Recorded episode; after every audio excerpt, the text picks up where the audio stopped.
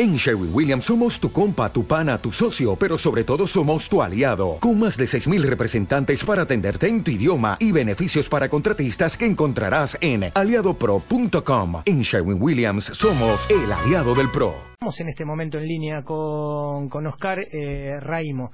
Para ponerte un poquito en contexto la, la noticia, Oscar Raimo fue un gran atleta, ¿sí? Gran atleta de alto rendimiento de la época donde justamente hablábamos el otro día, ¿sí? Eh, en esa época donde eh, los cross o los mundiales de cross iban con delegación completa. Claro, existía el cross de cuatro y, existía el cross, el cross corto y el cross largo, ¿no? Pero cuando miras esa, esa, esa película veías mucha gente compitiendo y veías de repente lo, los 3.000, los 5.000, los 10.000 con pelotones grandes corriendo en la pista. Cuando salían a correr al asfalto, eh, me refiero a Raimo, Malgor, El Mono Ibáñez, Oscar Amaya, Víctor López, eh, la aparición ahí de, eh, en ese momento de, de, una camada que en la que estaba Gustavo Comba, Cortines Vasco, eh, tenías mucha gente corriendo rápido y si ibas al interior del país eh, costaba mucho ganar una carrera. Y si corrías en, en la calle tenías que tener en las piernas eh, un remate que esté cercano a los 2.40, 2.45 porque de repente tenía gente como Juan Osvaldo Suárez que te remataba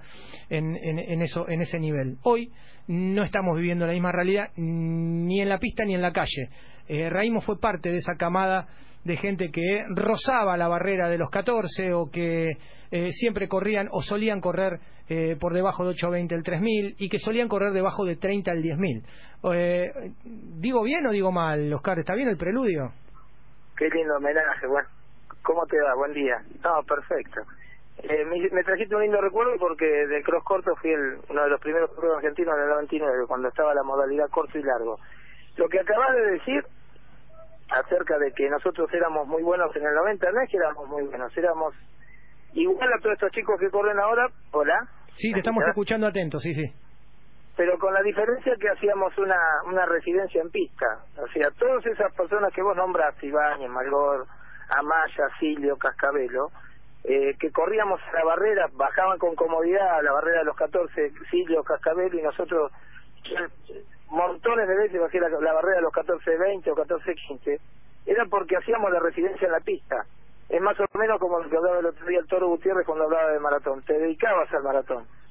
Y en el caso de nosotros éramos pisteros, lo hacíamos en el mes de abril, se hacían buenas marcas y después lo trasladábamos al cross o a la calle. Y por eso se hacían esas marcas, no que éramos mejores.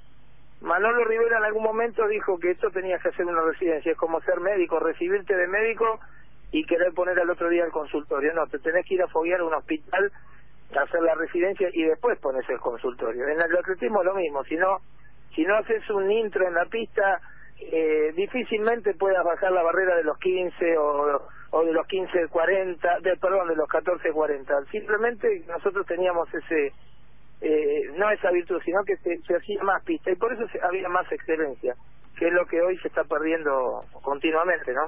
Sí, y es lamentable porque el nivel, yo no sé, recordaba carreras de, por ejemplo, lo que fue, no sé si te acordás, aquel 10K de, de Adidas, eh, me acuerdo la foto de un pelotón de 20 personas, eh, aquella vez la ganó, si no me equivoco, Darío, Núñez con 30-01, si no me equivoco, o algo así, y, y, veías un pelotón que, bueno, obviamente corrieron juntos y llegaron casi juntos.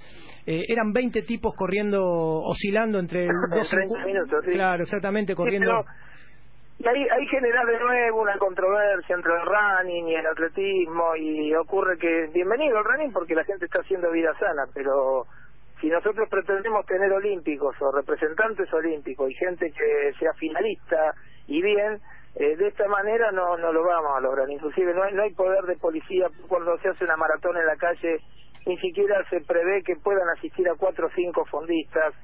Esa labor la tendría que tener la confederación o las federaciones.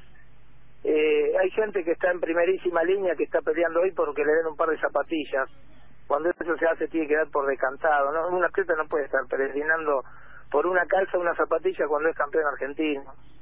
Sí, eh, mira, acá tenés que hacer abrir paréntesis, es un tema larguísimo pero sí todo uno no, no pierde las esperanzas porque yo siempre digo a los chicos que materia prima hay y lo que no hay a veces es materia gris. Tenemos capacidad para tener gente de nivel en un juego olímpico. Yo siempre digo que están en la precordillera o en la en la parte de, de, todo lo que es la parte andina. Por eso nosotros a veces vamos a buscar los, los lugares estos para ir a entrenar, como en algún momento Cachi, Andacoyo, eh, Cortines lo hizo en Uspallata, el Toro Gutiérrez el otro día, pues no sé si lo nombró o no, lo hacía en el Mollar, en, en Tucumán con Villagra, eh, no, no es una cuestión caprichosa. El atleta sabe que tiene que entrenar ahí porque si no, no se va a meter en el, en el primer mundo. Y bueno, eso, eso es parte de cosas que todavía no son difundidas o se lo, lo que lo conocen no, no, no, no lo practican y es un tema este que ya viene de, años. no Yo pienso que Argentina tranquilamente puede tener un muy buen finalista en un maratón siempre y cuando se se ayude a la gente que, que entrena chicos que están en esa en, esos lugares ¿no? y contanos vos entonces Oscar cómo cómo es tu cómo es tu realidad de hoy contanos un poco eh... mira yo hoy entreno a muchos chicos que andan desparramados por el país. No sé no no lo quiero decir porque no, no corresponde no les cobro nada. Yo esto lo llevo en el alma y me pasó la misma situación con Manolo Rivera. Este me llaman a mi casa vienen a mi casa me, me ha tocado vivir una experiencia hace poco con lo conocen ustedes Fausto Alonso. Sí eh, hace poquito ya se fue de acá lo, lo estoy entrenando un año y pico mejoró mucho las marcas eh, hoy está corriendo en 3 minutos 54 eh, el caso de Joaquín Arbe, que yo la primera vez que lo, lo contacto, hace dos años atrás, le digo, mira, olvídate de la palabra maratón, todavía creo que no es el momento, siendo él el campeón argentino de maratón hace dos años, esto fue antes del Olímpico, el año pasado hizo todo lo que hizo en, en, en la medalla de plata en el Ibero, su mejor marca en 1500, ahora fue detrás de Federico Bruno con 3.45 en el Grand Prix, ganó los 5000, Entré en otro chico como Brian Burgos, que está en Córdoba, que ha ganado la maratón de segundo en la de Río Cuarto, en la de los dos años. Y un montón de, chicos, pero no, no recibís ayuda, les cuesta, eh, salvo el caso de Joaquín, que ahora está dentro del, esquema de LENAR. Los programas de detección, yo siempre digo que no han sido los mejores, el Evita y Bonaerense, que para mí sigue siendo una apuesta más política partidaria que política deportiva. Y los pibes que corren se ven este eh, seducidos por, por las carreras de calle que te dan un bolso, una remera y el running, viste, lo mezclas con el atletismo de alto rendimiento y es otra cosa. Y las ayudas no, no son las que corresponden. Eh, yo sigo diciendo que el atleta, el fondista, que es el que nos dio una medalla de oro, como en el caso de Cabrera, Gorno o, o el otro Raúl Zavala, eh, nosotros tranquilamente podemos volver a eso. Se puede volver la materia prima ahí. Lo que hay que encaminar bien las cosas, ver dónde están esos atletas, detectarlos, ayudarlos como corresponde. Y de una u otra manera se desperdían en la calle por pequeñas monedas, por un bolso, por una remera. Y, estamos perdiendo el, el, verdadero sentido de lo que es el atletismo del rendimiento, ¿no? Por eso pasa lo que nos pasa. Eh, sí, Oscar, al principio de, la charla vos nos decías que ustedes hacían una residencia en la pista, ¿no? Estamos de acuerdo en eso. Hoy día, con, con, ese bolsito, como vos decís, o esas monedas que a veces hay que salir a rebuscársela en la calle, es muy difícil que el atleta pueda competir en la pista. ¿De qué manera vos, como entrenador, pensás que, que se puede hacer para seducir al atleta que siga participando en las carreras de pista y que pueda seguir teniendo una carrera medianamente ordenada? Mira, yo pienso que si eh, oculto esto que les voy a decir ahora sería una mezquindad. Eh, estamos en el, yo lo he puesto varias veces en, en la página de Facebook y otros te lo felicitan, te aplauden. Todo. Estás en el mes justo en Argentina donde todos los atletas se deben subir a la pista. Porque a mí me conviene, por, no porque al atleta le conviene. Es el mes donde se realizan las marcas. Agarren todos ustedes un libro en su casa de ranking y se van a fijar que en este mes se lograron las mejores marcas de todos los atletas de alto rendimiento en Argentina. Tenés la marca de Cortines, ¿cuándo se hizo la mejor marca en maratón? En abril, en La Pampa. Sí, La Pampa Traviesa. Las marcas nuestras, en 5.000 metros, en 10.000, fíjate, traza una línea están en abril. Y si no tenés lo de julio o junio en España, de Silio u otro, se hacen con temperatura. Ahora, todos los atletas de pista tienen que estar subidos compitiendo en la pista. Ahora, ahora. No dentro de dos meses que ya tenés el frío. Haces un mes, un mes y medio de pista, después cerrás la puerta y te dedicas a correr todas las carreras que se te ocurran, todos los coros que se te ocurran, te subís a la montaña donde quieras, pero ahora tienen que estar todos en la pista. No debe haber una sola interrupción en ningún torneo ni en Capital, ni en Mar del Plata, ni en Rosario, ni donde hay una pista de tartán. No, no debe haber un solo fin de semana donde ahora no haya un torneo, por H o por B. Todos los torneos tienen que estar aglutinados ahora, todos, todos. No puede haber eh, un espacio de dos semanas sin competir. Después en invierno el atleta tiene que volver a cargar las baterías, tiene que hacer pesas, kilometraje, todo lo que ustedes saben de pretemporada. Pero en este momento es crucial para llegar a la excelencia. No se puede interrumpir nada ahora. Yo a Fausto, por ejemplo, dije, buscate todos los torneos que encuentren porque ahora es cuando sale la marca. Es el momento ideal, porque cuando se cosecha la fruta, la uva o la nuez. Me enseñó Manolo hace años.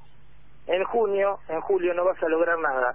Querés hacer una pasada de pista de mil metros en julio, que normalmente la hacías en tres minutos diez, en julio la vas a hacer en tres minutos veinte porque el frío te inhibió los movimientos. Entonces ahora es el momento ideal para competir. Lo que no se hace ahora difícilmente se haga durante el año. El año pasado la chica Lozano que bate el récord argentina de 1500 metros, ¿te acordás? Sí. A los pocos días vino a Mar del Plata a intentar eh, algo, bueno, un, histórico en el 3000 obstáculos y se encontró con 9 grados. Y una vez que pasaste la ría, que te mojaste toda, eh, o todo, como le pasó a Fausto, se fueron las marcas como 20 segundos arriba. No se compite con frío. No se compite con frío. En el mundo entero no se compite con frío. Los únicos que durante años han mantenido esa desprolijidad en competir en las pistas con frío, ¿sabes quiénes fueron los argentinos? Abrir la temporada de pista en Europa y nunca compiten con frío. Cuando hace frío es en el indoor, la pista cubierta. En el único lugar de Argentina donde se suben a la pista en junio o en julio a hacer pasadas es en Argentina. Vas a la pista y tenés un montón de gente haciendo pasadas en la pista en pleno invierno. Anda, ponete una calza verde y hacela por un terreno ondulado de cross, buscate un pasto, no sé, en Ezeiza, una costanera, pero no te subas a la pista porque es lesiva. La pista se transforma en lesiva en invierno. No se compite en la pista ni se entrena en la pista. Son cosas que nosotros las sabemos de año, no las quieren decir, no convienen por tener a todo el grupo aglutinado en un lugar, bueno, no sé, que lo sigan practicando. Es lesivo, ¿me entendés? Oscar, eh, como siempre un placer charlar con vos y, y, es real, en Europa se producen los cross cuando hace mucho frío al barro, es así. Al barro, exactamente. Al barro. Y los corredores de 1500 que corren el cross terminan de correr el cross y después de poquito se van metiendo a la pista. El cuerpo humano es inteligente. En este momento somos un Fórmula 1, estamos finitos, estamos rápidos y en invierno te podés convertir en un, en un rally. Estás macetudo, tenés fuerza, te podés meter en una carrera de cross, de calle o en una de montaña, pero cuando mezclas eso el atleta se lesiona. Han pasado que atletas de pista al toque han ido a correr un cross y se han lesionado, porque el cross es barro, tenés que tener más fuerza, es otra preparación, entonces mezclamos todo. Vos tenés a mitad de año, ahora tenés los selectivos de eh, tenés el Mundial de Cross, siempre es en marzo el Mundial de Cross. ¿Por qué? Porque todos salen de la temporada frío. En España en diciembre están compitiendo en Cross. Y nosotros ahora, si quieren un atleta al Mundial de Cross, ¿cómo hace?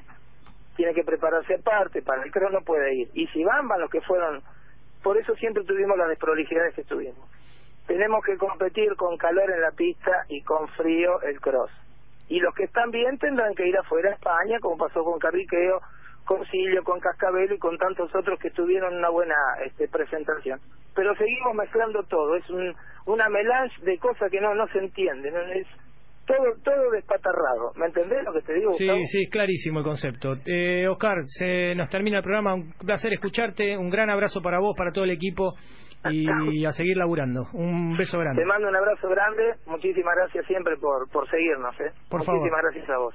Placer. Un, abrazo, un abrazo. Hablábamos con Oscar Raimo, ¿sí? entrenador, por ejemplo, de Joaquín Arbe y Fausto Alonso, entre otros, ¿no?